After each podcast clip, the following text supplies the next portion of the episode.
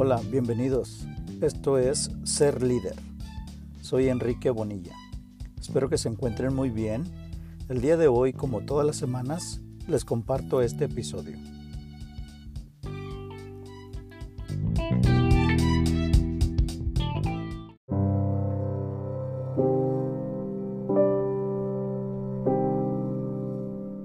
Hace muchos años se creía que los hombres nacían como líderes.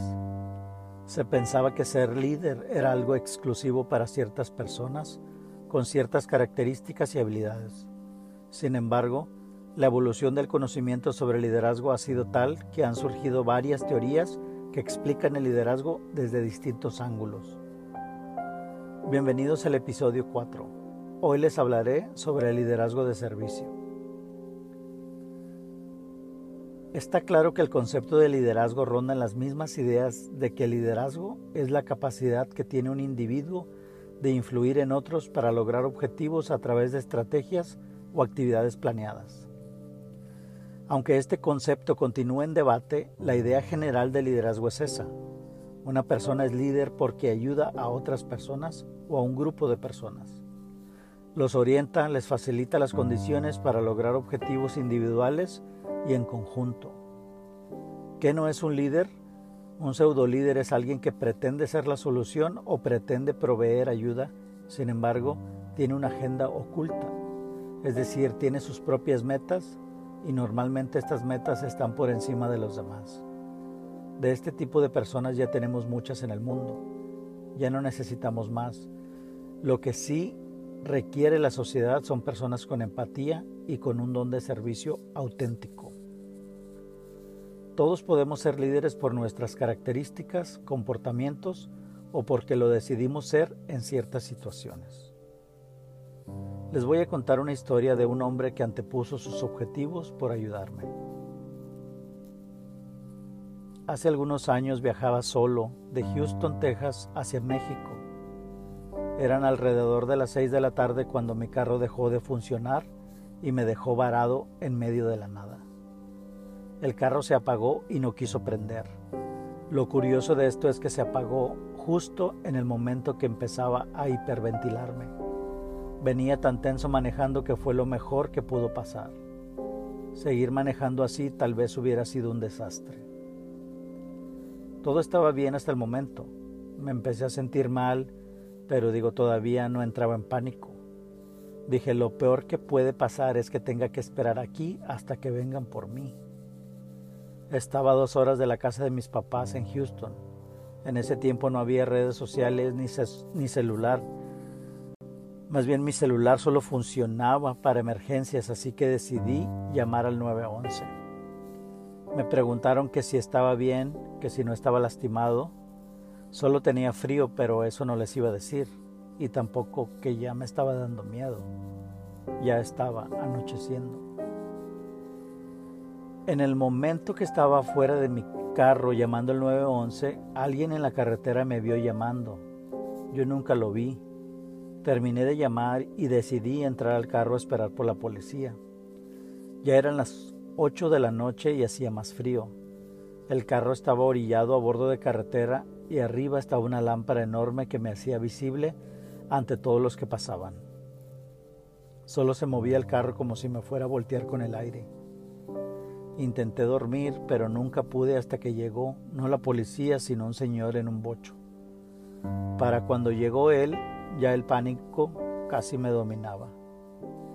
Este miedo que sentía no era en sí por la situación de estar solo en medio de la noche. Era más bien otra cuestión de salud que potenciaba mi miedo. Llegó este señor y en lugar de sentirme más tranquilo, mi miedo se disparó no lo conocía a él y él no me conocía, y sus palabras en lugar de darme tranquilidad, me angustiaban. Me dijo, vi tu carro parado y pensé que traías familia, por eso me detuve. Después me preguntó, ¿traes dinero? Y le dije, ¿por qué? Le pregunté, ¿por qué quieres saber eso? Y él me respondió, tranquilo, solo te quiero ayudar. En ese momento yo no confiaba en él y él tampoco confiaba en mí. A pesar de eso, fue él quien decidió ayudarme. A pesar de eso, decidió ayudarme, pero en mi mente todo lo que hacía parecía una amenaza. Me dijo, hazte para allá, voy a sacar algo de mi carro. Yo en lugar de obedecerlo, andaba atrás de él. Me dijo, no confías en mí y yo tampoco en ti, pero déjame ayudarte. Sacó una lámpara y dijo, mira, me paré porque pensé que traías familia, yo solo te quiero ayudar. Después de un rato dijo, vamos a tener que quedarnos aquí y en la mañana vemos qué hacemos. Eso de que nos vamos a quedar aquí me, dejó muy pensativo. ¿Cómo que nos vamos a quedar aquí? Yo me preguntaba. Le pregunté que si él iba para México, me dijo que no, que él iba para Houston, pero que se regresaría conmigo para ayudarme. Por eso me preguntaba que si traía dinero. Me dijo, si tú me das lo de los dos días que iba a trabajar, yo me regreso contigo. Dije, bueno, una grúa me cobraría mucho más que eso, pero no hasta México, sino hasta el pueblo más cercano. Así que le dije que estaba bien. Después de un rato nos subimos a mi carro y me dijo, duérmete, yo me voy a dormir. Y sí, él empezó a roncar inmediatamente. Pero yo solo pensaba en todo el lío. A las doce de medianoche llegó una camioneta con dos hombres preguntándonos que si queríamos ayuda, pero la verdad ellos se veían menos amigables. Cuando les dijimos que ya habíamos hablado a la policía se fueron inmediatamente.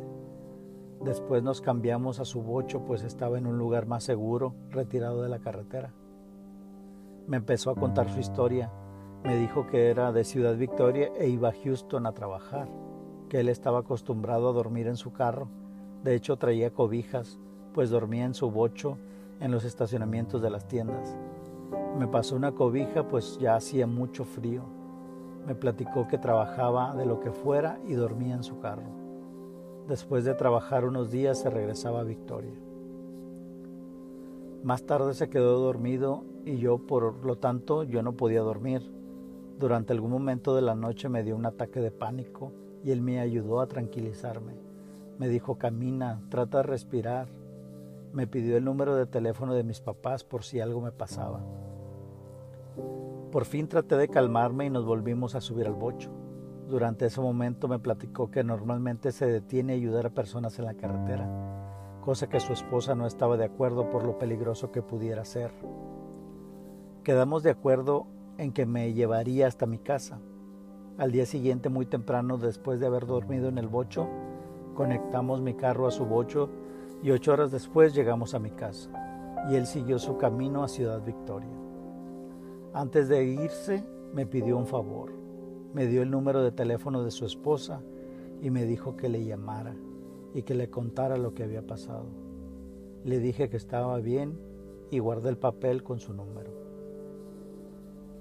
Esta experiencia me dejó muy sorprendido porque me hizo reflexionar mucho sobre el don de servicio de este Señor, que prefirió ayudarme que seguir su camino. Sacrificó su tiempo por ayudarme. A veces me pregunto qué hubiera pasado si no hubiera llegado mi problema es que no andaba en condiciones de salud para andar viajando solo. Su presencia fue mi salvación en ese momento. Esta acción de ayudar por ayudar es liderazgo. El liderazgo de servicio tiene todas estas características. Ser sensible a las necesidades de los demás, ayudar o servir viene de una necesidad humana muy profunda en la que el individuo demuestra humildad, honestidad, empatía, comunidad y servicio. En este proceso se crea confianza y aporta satisfacción personal. Esta persona que me ayudó mostró todas estas características de un liderazgo de servicio. Escuchar, empatía, sanación, conciencia, persuasión, conceptualización, previsión, corresponsabilidad, compromiso con el desarrollo de las personas y la construcción de comunidad. Durante el tiempo que conversamos me escuchó y me mostró mucha empatía y mostró esta característica de sanación. Me aconsejó sobre mi estado de salud, me dijo que era muy joven y que podía lograr muchas cosas, que cualquier cosa que me preocupaba lo iba a superar. También demostró conciencia, es decir, era una persona consciente de quién era, de sus metas y objetivos. Él tenía un propósito muy claro y el hecho de ayudarme no se alejaba para nada de ellos. Al contrario, le daba una satisfacción personal. Mostró persuasión, me hizo ver que me quería ayudar genuinamente y lo demostró durante todo el trayecto. En cuanto a la característica de conceptualización, él tenía una visión clara y a largo plazo. Los detalles pequeños no eran el problema, él siempre hablaba del fin último, que, era que llegara a casa salvo y que estuviera tranquilo. En cuanto a la previsión, ni se diga, esta persona venía preparado. En su bocho traía todo lo que ocupábamos en el viaje de regreso. Un líder de servicio anticipa al futuro y él lo hizo. Otra característica del liderazgo de servicio es la corresponsabilidad. Aunque él fue quien me ayudó, siempre me preguntaba que si estaba bien como estaba haciendo las cosas. Me hizo corresponsable de la situación.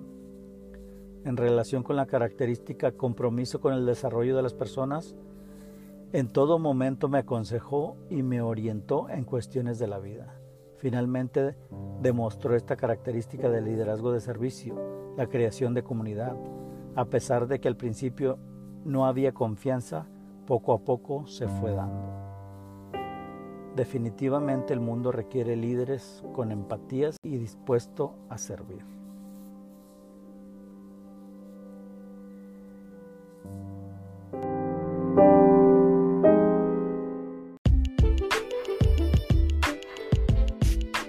Muchísimas gracias. Esto fue Ser Líder.